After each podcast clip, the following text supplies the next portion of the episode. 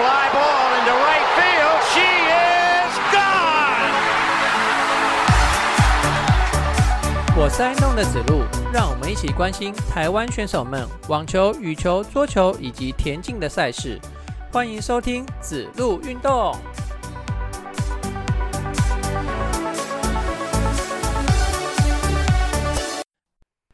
欢迎收听子路运动第十八集节目，我是爱弄的子路。亚运会前阵子结束了嘛？那另外一场运动会——亚洲帕拉运动会，简称亚帕运哦，就是给身心障碍的朋友们参加的这个运动会啊。它也在十月二十二号的时候，在中国的杭州举行哦。哈，那亚帕运呢，它是每四年举行一次的哦。然后转播的部分，我们可以从艾尔达。这边来关心一下这些台湾的运动员们的表现哦，哈，一起来关心他们哦。那另外一场赛事啊，是中华民国的全国运动会，它则是在十月二十一号的时候在台南开打啦。全运会是台湾等级最高的运动会哦，我们也一起来关心这些运动员们的表现哦。那全运会是两年举行一次的，然后下一届的全运会呢，则是会在云林县举行哦。说到全运会啊，我看了一下网球选手的名单哦，几乎每一位在国外征战的网球选手都回台湾来打全运会的比赛了哈，代表自己的县市出赛啊。其实啊，网球选手一整年在外这样征战啊，那利用这个机会回台湾休息，然后帮自己的县市打一下比赛啊，这好像也是个不错的安排哈，可以在在自己的温暖的家待上一阵子这样子。所以下周五的节目可能就没有职业网球的赛事可以讲了哈。不过没关系，那是下礼拜的事情。我们这个礼拜啊，还是先来把上一周这些职业网球的成绩先来跟大家报告一下哦。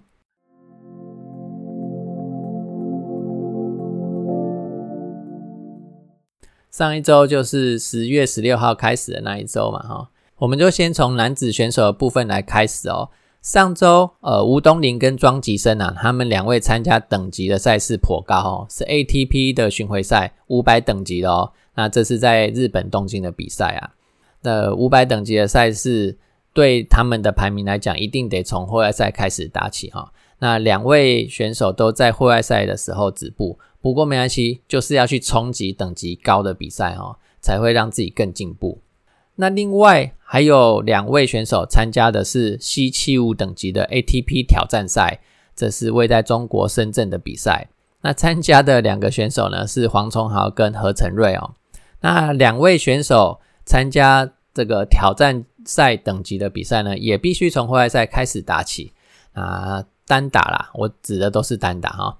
那黄崇豪跟何成瑞啊，两位从户外赛开始打起，何成瑞止步在户外赛的最终轮。那黄崇豪呢，则是通过外赛的考验，晋级到会内赛来哦。而且啊，他还赢了会内第一轮的比赛哦。这是他生涯首次在 ATP 挑战赛等级的赛事拿下胜利，就是生涯的第一胜啊！恭喜黄崇豪。接着呢，他在第二轮的赛事输掉了比赛，不过已经展开了生涯第一步哦。这就是好好的开始嘛哈。至于双打部分呢，两位选手分别跟呃，中国大陆的选手一起搭档哦，那两这两组的人马都在会内的第一轮止步。那另外一位选手是参加 ITF 巡回赛在英国的比赛哦，他是蔡幕福，呃，从户外赛开始打起，但是没有通过户外赛考验，止步在户外赛。接下来是女子选手的部分，首先是 W 一百等级的 ITF 巡回赛哦，参加的选手有三位，第一位呢是梁恩硕。他的单打打进去到第二轮，双打呢则是打拿下了四强的好成绩。那另外一位两位选手是卓一萱跟卓一晨两姐妹哦，两个人的单打从户外赛开始打起，然后都打进了会内哦。然后会内两姐两姐妹哦，第一轮就相遇了，所以只能有一个人晋级啊。卓一萱赢了卓一晨哦，晋级到第二轮哦，最后也是止步在第二轮而已。双打部分，两姐妹就联手。联手出击啊！可是呃，这一战没有打好，止步在第一轮的赛事。再来是 W 十五等级的 ITF 巡回赛哦，这个是美国的赛事，参加的选手是许婕妤哦。很可惜，单打在第一轮的时候止步，那双打呢，则是拿下了冠军。啊，恭喜许婕妤！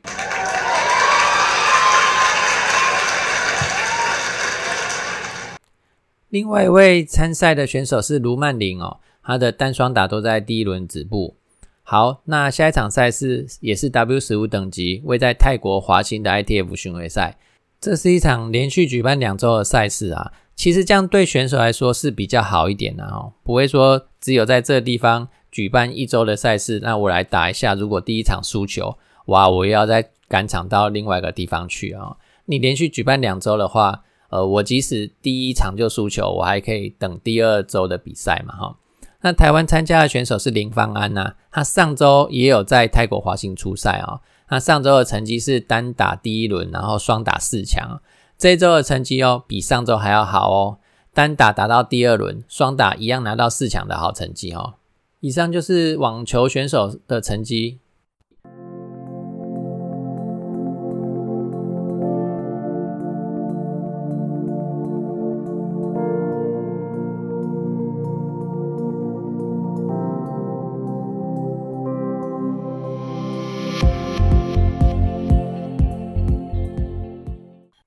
第二阶段呢，我们来看一下 BWF 的羽球赛事哦。上周有三场的羽球赛事进行哦。我们先从等级比较高、超级七百五的丹麦公开赛来看起。哇，这个七百五等级哦，等于等于是第二高等级的赛事哦。参加的男单选手有三位哦，成绩最好的都只有到十六强而已，就是第二轮的赛事啊。分别是周天成跟林俊逸哦，止步在第二轮。那王子维呢，则是第一轮就输给了香港的李卓耀。这种七百五等级的赛事，呃，参加的选手都是一等一的啊，本来就不好打了嘛。你有一些失误的话，自己的失误比较多的话，就容易就输球了。好，那女单方面呢，有四位选手参赛哦，成绩最好的仍然是戴资颖哦。不过戴志颖这一次这一战呢，还是一样止步在八强哦，输给西班牙的马林。不用担心他啦，我想拿到奥运参赛权对他来讲不是什么问题了啊。所以现阶段最重要的不是赢球，而是调整自己哈，还有适应他新的打法。那另外三位选手呢？呃，宋硕宇呢，他则是打进遇到十六强哦，然后也是在十六强输给了这个西班牙的马林。另外两位选手许文琪跟白玉珀都是止步在第一轮的赛事。然后我们来看一下男双的部分，男双只有三组人马参赛。首先我们来看一下杨杨肉炉的组合，就是杨博涵跟卢静瑶啦，哈，还是讲杨肉炉比较顺口。好，那两位的境况不佳哦，那又在第一轮就止步啦，输球啦。除了境况不佳以外，他们的签运也是很糟啊。第一轮就遇到了印尼的双阿组合哦，同时也是大会的第一种子啊，哎，那个真是有点流年不利的感觉哦。不过前面有提到啊，这种超级七百五的赛事，不是高手也也没办法来参赛嘛，哈，所以也还是要尽快把自身的状况调整回来，这才是根本呐，哈。那另外一位，哎，不能说一位是一组哈。另外一组选手李泽辉跟杨博轩也是在第一轮的时候遇到种子哦，那是第八种子的刘雨辰跟欧选义哦。那李泽辉跟杨博轩呢，则是小小的爆能啊，哈，把这一组的中国选手给淘汰掉，晋级到第二轮的赛事里面去哈。只是第二轮呢，遇到了同样来自台湾的这个林洋配李阳跟王麒麟呐，这个变成第二轮的时候的台湾的内战呢。这一次呢，是由李泽辉跟杨博轩胜出哦，晋级到八强的赛事里面去。所以林洋配呢止步在第二轮，李泽辉跟杨博轩呢则是晋级在到八强以后输球，止步在八强。再来是这个女双的部分，女双也是两组选手参赛哦。李嘉欣跟邓淳勋这一组呢，第一轮的赛事遇到对手退赛，呃，运气不错，有。上一次也是遇到对手退赛哦，这次又遇到对手退赛哦，晋级到十六强的第二轮。那在第二轮的时候输球。另外一组林婉清跟徐雅琴呢，在第一轮的时候遭到日本选手的淘汰。那我刚刚讲错哦，这个女双有三组的人马参赛哦，还有一组人马是宋硕云跟于千惠的学姐的组合哈。这个组合呢，也在三十二强第一轮的赛事里面被日本选手给淘汰掉了哦。好，那再来就是这个混双的部分啊。混双的部分同样是三组人马，成绩最好的是叶红卫跟李嘉欣的八强哦。叶红卫跟李嘉欣呢，在第二轮的赛事打败了大会的第二种子日本的渡边勇大跟东野有沙的组合哦。呃，这小小的爆能啊，想说这个爆能是不是代表夜里这个组合不是白天哦，是夜里，是夜里这个组合近况似乎不错哦，把第二种子给打掉哦。然后晋级到八强的时候，遇到了同样不是种子的丹麦组合哦。因为八强的其他六个组合全都是种子选手，只有叶红卫、李嘉欣还有这组的丹麦组合不是种子选手而已。那很可惜，叶里的组合没有掌握住这一次的机会哦，在八强的赛事输给了地主选手，就止步在八强啦。在另外两个组合，杨博轩跟胡林芳，还有李泽辉跟徐雅琴呢。呃，纷纷止步在十六强的第二轮的赛事里面。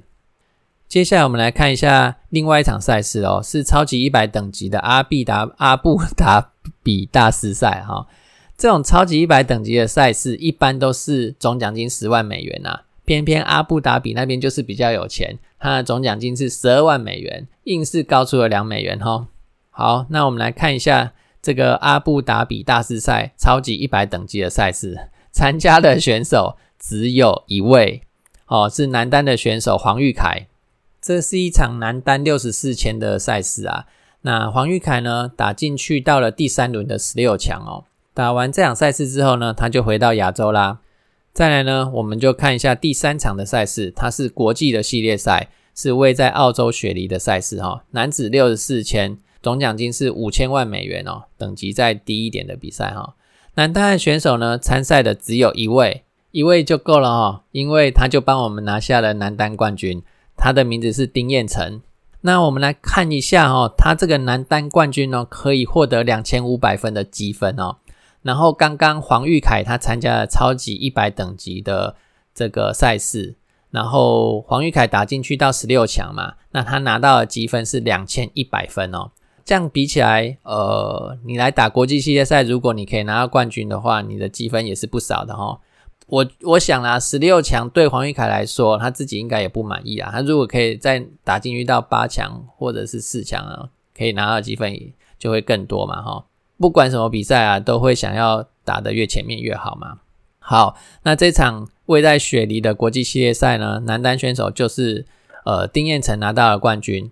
那女单方面。就没有选手参赛，再来是男单哦，男单有两组人马参赛哦，这两组人马也就够了，因为这两组人马包办了冠亚军哦，冠军呢是陈正陈正宽跟陈胜发的组合，然后亚军呢詹月玲跟楚博荣的组合，再来是女双的部分哦，这个女双有三组人马参赛哦，这三组人马林燕瑜跟蔡若琳哦打进去到八强。洪新恩、洪于恩的组合，以及许一慧、林志韵的组合呢，则是打进去到十六强。再是混双的部分哦，混双的部分，呃，有一二三四五五组人马参赛哦，也帮我们拿到了冠军哦。这个冠军呢是陈胜发跟林志韵的组合哦。再来詹月玲跟蔡若琳的组合，以及陈振宽跟许一慧的组合呢，则是达到四强的成绩。丁彦瑜跟洪于恩的组合呢？打到八强，然后楚博荣跟林彦瑜的组合则是在十六强以上呢，就是三场的 BWF 羽毛球赛事。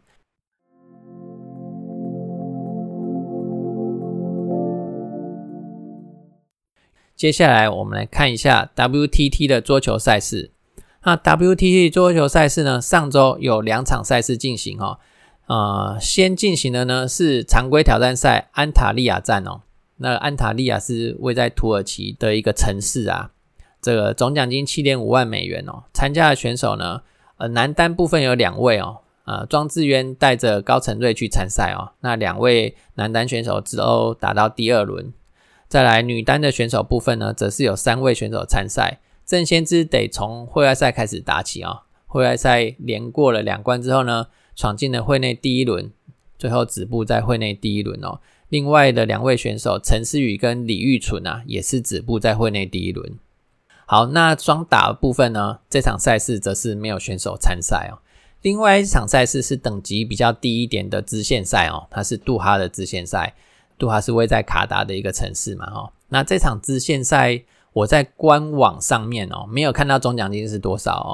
但是依照之前的支线赛，总奖金都大概是两万美元左右了哈。这一场赛事应该也是两万美元左右的总奖金哦。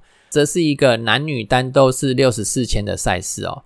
然后参加的选手呢，男单呢有两位哦，两位选手参赛。第一位选手是陈建安，打进去到了第三轮哦。然后另外一位选手则是黄彦成，打进去到第四轮哦。第四轮就是八强的成绩了哈。两位男单的选手都表现的还算不错哦。再是女单的部分哦，女单参加的选手比较多一点哦，有五位选手参赛哦。那，成绩最好是黄怡桦哦，打进去到第五轮哦，第五轮是四强的成绩喽。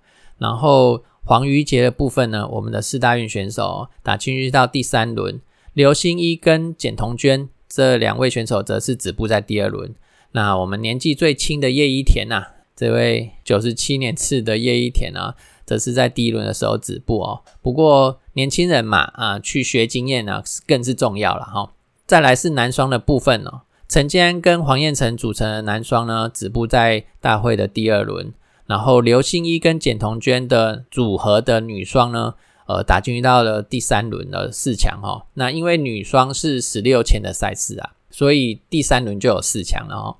黄怡桦带着年轻的叶一田一起出赛哦。也打进去到了女双的第二轮哦，啊，另外一位选手黄瑜杰呢，他则是跟香港的选手一起搭档女双啊，在第一轮时候止步了。这场赛事混双的部分呃就没有出赛。以上呢是 WTT 的桌球赛事。最后呢就是要谢谢您收听我们节目啦。我们大叔野球运动频道有赞助的管道哦，我们在泽泽募资平台上有五十四、一百五十四，还有两百五十四等等不同的赞助方案。如果你觉得我们节目还不错的话，欢迎给我们点鼓励哦。那如果你暂时没有这样的计划跟打算的话，也没有关系，您的收听就是对我们最大的支持啦。欢迎分享我们节目给你的亲朋好友。如果你觉得我们还有可以改进的地方呢，也欢迎你留言告诉我，让我们有改进的空间。我们下周见，拜拜。